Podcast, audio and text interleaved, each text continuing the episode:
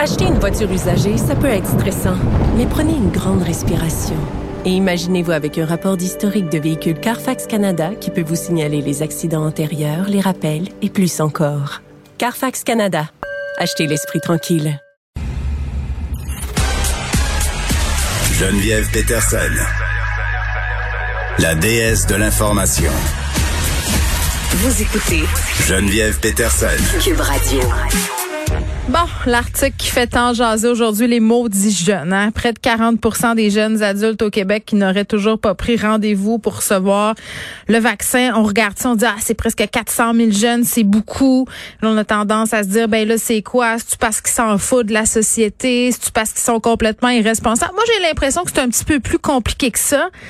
Qu'est-ce qui explique euh, cet écart-là? Comment on convainc cette tranche de la population d'aller se faire vacciner? Est-ce qu'ils lambinent euh, juste pour lambiner ou est-ce qu'ils ont vraiment l'intention de pas y aller?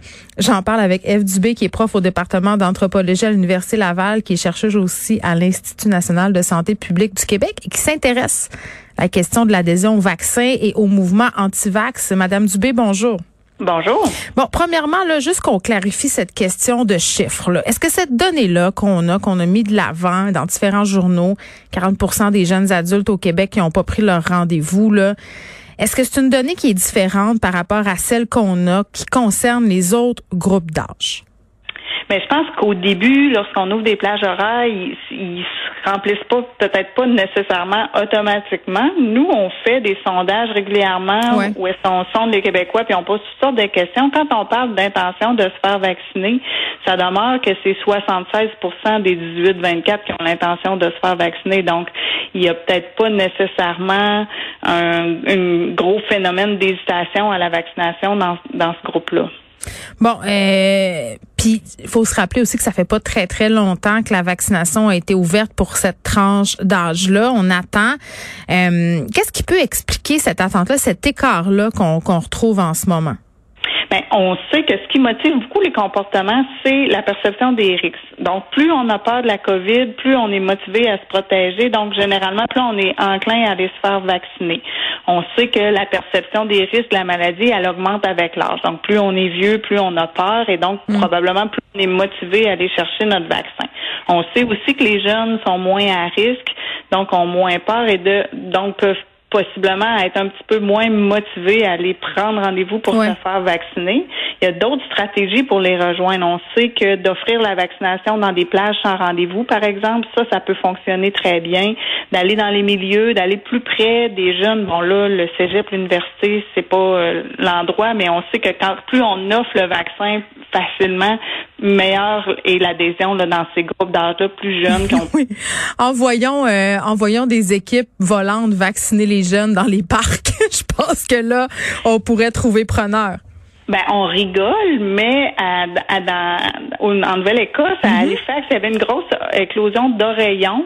Puis dans les, des jeunes à l'université, puis avaient été vaccinés dans les bars et ça l'avait ben fonctionné numéro un. Donc euh, là, c'est pas possible, mais je pense qu'il faut pas euh, que miser sur la, la, stratégie de prendre rendez-vous, de se déplacer dans les cliniques de masse pour aller rejoindre des groupes qui sont un petit peu moins motivés. On va se promener euh, sur les terrasses pour aller vacciner les 18 à 29 ans.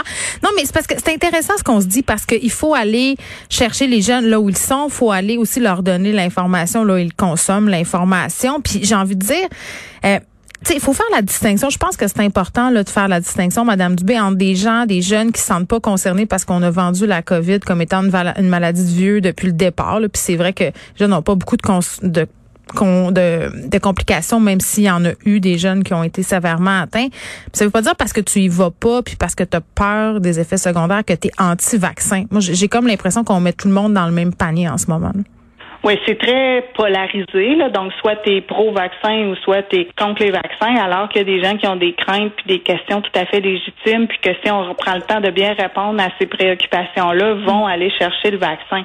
Puis ça veut pas dire que dans le 40 des jeunes qui n'ont pas encore pris rendez-vous, que ces 40 %-là iront pas le chercher le vaccin. Là. Il peut y avoir un, certain décalage. Puis euh, on sait que ça fonctionne aussi beaucoup par la norme sociale. Donc, plus les gens autour de toi se font vacciner, plus tu dis OK, ben là, moi, je peux encore aller chercher mon vaccin, faudrait que j'y aille. Donc là, ça peut me motiver aussi. On peut pas nier euh, quand même. Tu on a Martin Geoffroy ici à l'émission là qui chronique le vendredi, qui nous explique un peu le, les processus de radicalisation. C'est son champ d'expertise, beaucoup intéressé au mouvement conspirationniste.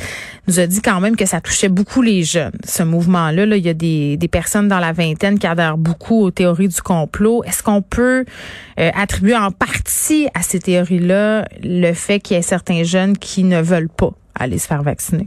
Ben tout à fait, parce que on sait qu'il y a eu vraiment toute une désinformation entourant les vaccins par mm. ces mouvances-là, et ça dès le début de la pandémie. Donc avant même qu'il y ait même un vaccin de disponible, il y avait déjà de la désinformation autour des vaccins. Là, on voit des gens qui ont peur des personnes vaccinées parce qu'ils pourraient exécrer le virus puis les contaminer un virus qui n'existait pas. Donc c'est sûr que toutes ces idées-là peuvent euh, euh, faire en sorte que quelqu'un n'ira pas se faire vacciner. Je pense qu'aussi, euh, on, on, sait que c'est un vaccin qui peut donner de la douleur au bras. On sait qu'il y a certains effets secondaires. Si on est, on n'a pas très peur de la maladie, puis qu'à court terme on n'a pas de bénéfice direct de se mm. faire vacciner, peut-être qu'on n'a juste pas le goût d'avoir mal au bras pendant deux jours. Tu sais, il peut y avoir toutes sortes de petites barrières et qu'il faut qu'il faut adresser avant mm. de croire qu'on est face à un groupe de complotiste, anti-vax, euh, Ouais, ouais, je, je comprends. Puis, puis il y a toute cette euh, cette idée selon laquelle on a juste à dire, ben écoute, euh, le jeune, hein, si t'es pas vacciné, ben t'auras pas accès aux terrasses, t'auras pas accès au cinéma, t'auras accès à rien finalement. Donc de faire euh, miroiter, si on veut, des conséquences négatives, ça, est-ce que c'est c'est une bonne stratégie ou une mauvaise stratégie? Ça peut fonctionner. Ça a aussi des effets pervers. Puis je pense qu'avant de se rendre là, il faut s'assurer d'avoir euh, bien rendu le vaccin accessible. Donc d'avoir fait tous les efforts nécessaires pour rejoindre les gens avant d'imposer des des contraintes ou des. Euh, je pense qu'on peut le vendre aussi d'un point de vue positif. Là. Plus il y a de gens vaccinés, plus on est prêt d'atteindre nos objectifs, plus il y aura des assouplissements face aux mm. mesures. Si on est vacciné, qu'on a eu nos deux doses, qu'on est en contact avec un cas, on n'est plus obligé de s'isoler. Donc, il y a des réels bénéfices à la vaccination, puis on n'a peut-être pas on était beaucoup dans un discours de prudence parce qu'on veut s'assurer que les gens, même s'ils sont vaccinés, ils vont pas se mettre à avoir des toutes sortes de comportements non recommandés. Mais il faut peut-être mettre un peu plus de l'avant les tu sais que ça a quand même de, grands avantages d'être vacciné. Mais c'est peut-être là-dessus euh, que la campagne, euh, bon, qui vise à motiver les gens à aller se faire vacciner du gouvernement, là, ça serait sur le point d'être lancé, annoncé. Peut-être là-dessus qu'on va miser. Ben voilà, un retour à l'université, au cégep en préventiel, peut-être euh, la fin du port du masque obligatoire, c'est des bénéfices réels qui vont arriver lorsque la plupart des gens auront été vaccinés. Puis là, ben il faut pas l'oublier. Là, euh, un des sujets qui a été abordé euh, au point de presse, Madame Dubé, puis on va se laisser là-dessus, là, c'est la, la, fameuse deuxième dose. Parce que ce qu'on comprend, c'est que la population pourra, par groupe d'âge, avancer son rendez-vous pour la deuxième dose. Je donne un exemple. Euh, moi, ma deuxième dose, mon rendez-vous, c'est le 18 août. Fort est à Paris que je pourrais m'en revendiquer avant. Est-ce que vous avez peur que l'adhésion ne soit pas aussi bonne pour la deuxième que la première dose? C'est à fait possible, surtout avec la période de la deuxième dose qui hein. arrive en plein dans les vacances d'été. Donc, c'est sûr que de permettre aux gens une flexibilité dans leur rendez-vous, c'est vraiment essentiel. Mais ils l'ont dit que non. Ils l'ont dit qu'ils feraient pas. Il y a eu des sorties au point de presse pour dire, hey, quand on vous propose votre date, là, c'est pas le temps de dire que vous êtes en vacances ou au chalet, là, déplacez-vous. Puis moi-même, je l'ai eu la petite pensée, Madame Dubé, je me disais, 18 août, moi, tu sais, encore au chalet, ça me tente-tu de faire une heure de route pour aller au stade olympique? c'était pas, j'étais full égoïste, là. Ben oui, mais en même temps, c'est l'été est court au Québec, donc euh, je pense que tout le monde veut en profiter. Fait que c'est sûr que c'est un enjeu, puis on le sait que c'est important que les gens aillent chercher leur deuxième dose, puis il va y avoir vraiment beaucoup d'efforts à faire le rendu là euh, mm. pour euh, s'assurer que tous ceux qui ont reçu une première dose aillent chercher leur deuxième dose. Donc bon, puis on verra comment le gouvernement va faire pour attirer les jeunes. Ils vont-tu nous sortir Fouki d'un chapeau? Bon, peut-être que ça serait meilleur qu'Émile Bilodeau. Eve Dubé, merci, qui est prof au département d'anthropologie à l'Université Laval, chercheuse aussi à l'Institut national de santé publique du Québec. On se parlait du manque d'adhésion hein, éventuel, possible. Je, vais mettre des, des, guillemets parce que je pense qu'on se rend compte que c'est pas tout à fait ça, là, des jeunes par rapport à la vaccination.